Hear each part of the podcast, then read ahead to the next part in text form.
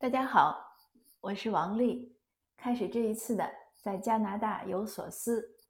这星期呢，呃，新冠疫苗呢来到了加拿大，加拿大也开始开打了。但是第一批呢来的量很少，各个省呢都分到一点。分到之后呢，各个省都有自己的一个优先排序的标准，就是先给谁打。像我们 B.C 省呢，我看了一下，呃，也是大同小异和其他省。优先呢，肯定是一线的医护工作者，呃，然后呢是老年人，八十岁以上的，还有呢，有一点我觉得是很新奇的，就是无家可归者 （homeless），他们也属于这一批的第一梯队。那为什么我觉得很新奇呢？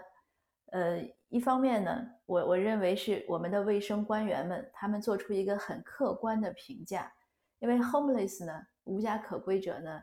健康条件、卫生条件、生活条件都很差，他们确实呢是高感人群。那从这个角度来说呢，没什么可新奇的。但是呢，从另一个角度，有些人呢会认为这些无家可归者是社会的底层，他们是最无用的人，他们不能给这社会创造任何正向的价值，不能工作，不能纳税，不能贡献自己的才智。相反呢。还要占用一些医疗资源，因为像加拿大医疗是免费的，那他们生了病也要去看病。他们还有很多人吸毒，吸毒呢还容易导致突然的死亡，这些呢给社会都会带来麻烦，还有一些治安问题等等。那在这样一些负面的一些他们的这种作用下，这些人呢还能被考虑到优先的第一梯队，这一点呢。我认为加拿大政府做得很好，呃，确实呢，我就用“新奇”这个词，出乎我的意料。那我接着想说呢，我刚才呢那些就是代表一些人说的对 homeless 的评价呢，那个确实是代表一些人说的，那个不是我的想法，我不是这样看待无家可归者。呃，而且呢，对那样的评价呢，我认为呢是过于的功利，就是把人呢当成了一个工具。那一个人有没有什么，就是是不是一个所谓的好人吧，或者是不是值得被人喜欢的，呃，或者是不是值得被人尊重的，就在于他的价值，就是在于他的实用价值嘛？他如果今天有钱，他就好；他如果今天没钱，他就不好，是这样吗？我不认为。那根据我的一些了解呢，我认为。凡是对 homeless，就是对无家可归者呢，产生一些负面想法的人呢，很大程度上可能呢也是不不了解，就是为什么一个人会成为无家可归者。我的了解是怎么来的呢？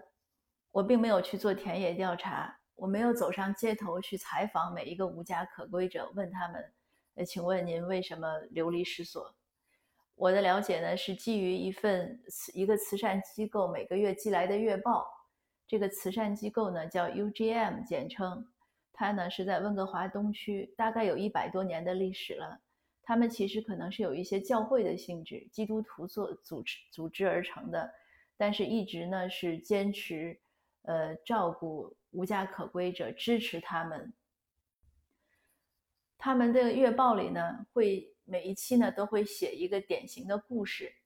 这些故事呢，当然都是他们救助之后，这些人呢重新回归到，就是回到社会上开始工作，开始有自己的生活。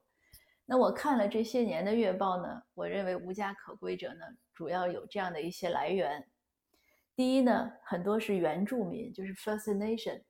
原住民呢，一个很大的问题呢是前就是在加拿大历史上呢，曾经呢对原住民实行过很不好的、很不公正的法律。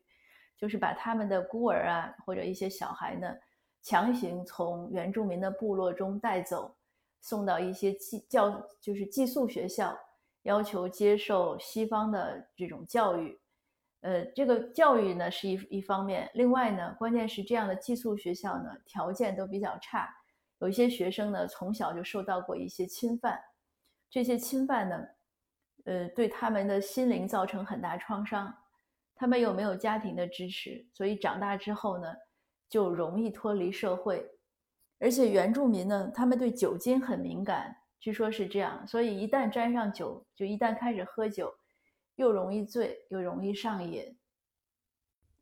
那第二类呢，是一些其他族裔的，主要是白人。那白人也是这个问题，从小呢家庭破裂，家里有暴力行为，呃，可能父亲打母亲或者打孩子，还有一些小孩呢更可怜，从小呢就被遗弃。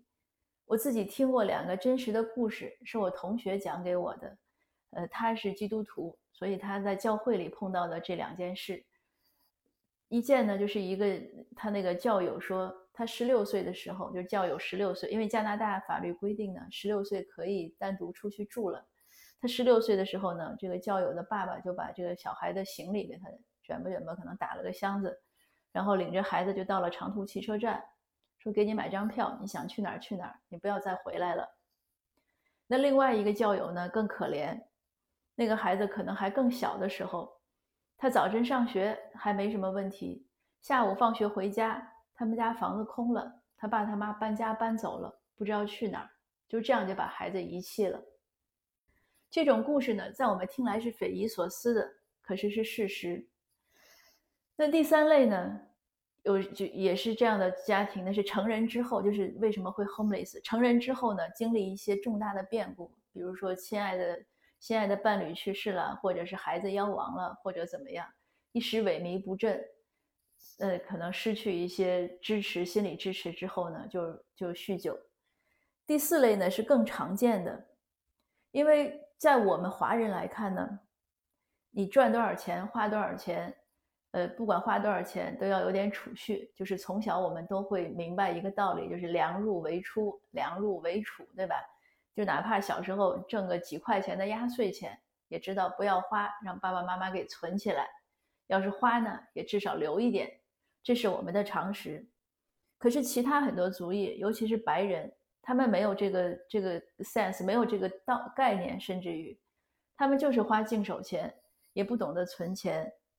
所以本地很多西人家庭，他那个账户上其实如果有一两千块存款，据说都算高的了，就是很有，就是很有钱了。应该这样的结果就是导致他们抵御风险的能力非常低。一旦遇到，比如说经济像现在经济不景气，企业裁员，或者是自己什么事儿没做好被裁了，或者是生病了，大概也就能支持一两个月，在后面如果还找不到工作。那房租可能都交不起，你交不起房租，只能是扫地出门了。就算你买了房，你月供供不起，过几个月银行也是要收房的。这些呢是个很大的原因。那说到这儿呢，其实就是归入我今天这个主题，就是有些人认为是天经地义的、理所当然的事情，在另一些人看来呢是不可思议的、匪夷所思的，或者非常难以达到的。我刚来的第一年呢，见过一个非常就是很大的一个很有名的基金公司的，应该是一个高管吧。我们一起吃饭的时候，在一个桌上，然后聊天。那像这样基金公司的高管，又是 MBA 毕业，那应该是相当懂得理财的观念。他是个白人，他也很热爱中国文化，还让他两个小孩都在学中文。那我们聊到投资的时候呢，就是怎么就说到储蓄？他特别奇怪，他说：“为什么你们要储蓄？就是 saving。”呃，我们同桌的几个华人也很奇怪，说：“为什么你们不储蓄？这个难道不是一个基本的一个 common sense 吗？就是一个常识吗？”他说：“不是，这就是一个很典型的道理。”那说到这儿呢，就又说到我前几天做的那个分享，关于爱因斯坦的。关于人生，就是爱因斯坦的三观吧。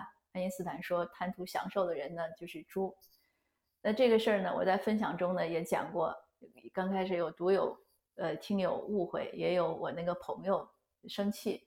那我发了爱因斯坦的文章之后呢，我跟他解释过了，他也没说什么。后来呢，大家如果看那那一条那个分享呢，下面有听友跟我有讨论，在跟那个听友互动之后呢，得出一个结论。就是这个关于猪的标准呢，是爱因斯坦对自己的一个标准，呃，并不是去去就是去冒犯别人。那有的人可能听到了呢，会自我感觉不好呢，可能是多虑了。那那位听友呢，建议我再跟我的朋友把这事儿好好解释一下，我就又又照做了，我就把这段这个评论的截图发给我的那个朋友。那前两天我朋友跟我打电话，我们聊了一下，他说你说的也有道理。他说，但是“猪”这个词儿确实不是个好词儿，我认为这个这个词儿不友好。我说对，嗯，他说，所以我认为还是对，就是你说你不想评论别人，你还是一种评判。那当时呢，我我没认可，我说那我再给你举个例子，因为我这个朋友呢，他也很喜欢跑步，呃，我就说我说你看咱俩都喜欢跑步。咱们都认为呢，呃，通过锻炼保证自己的健康是一种对自己负责的态度。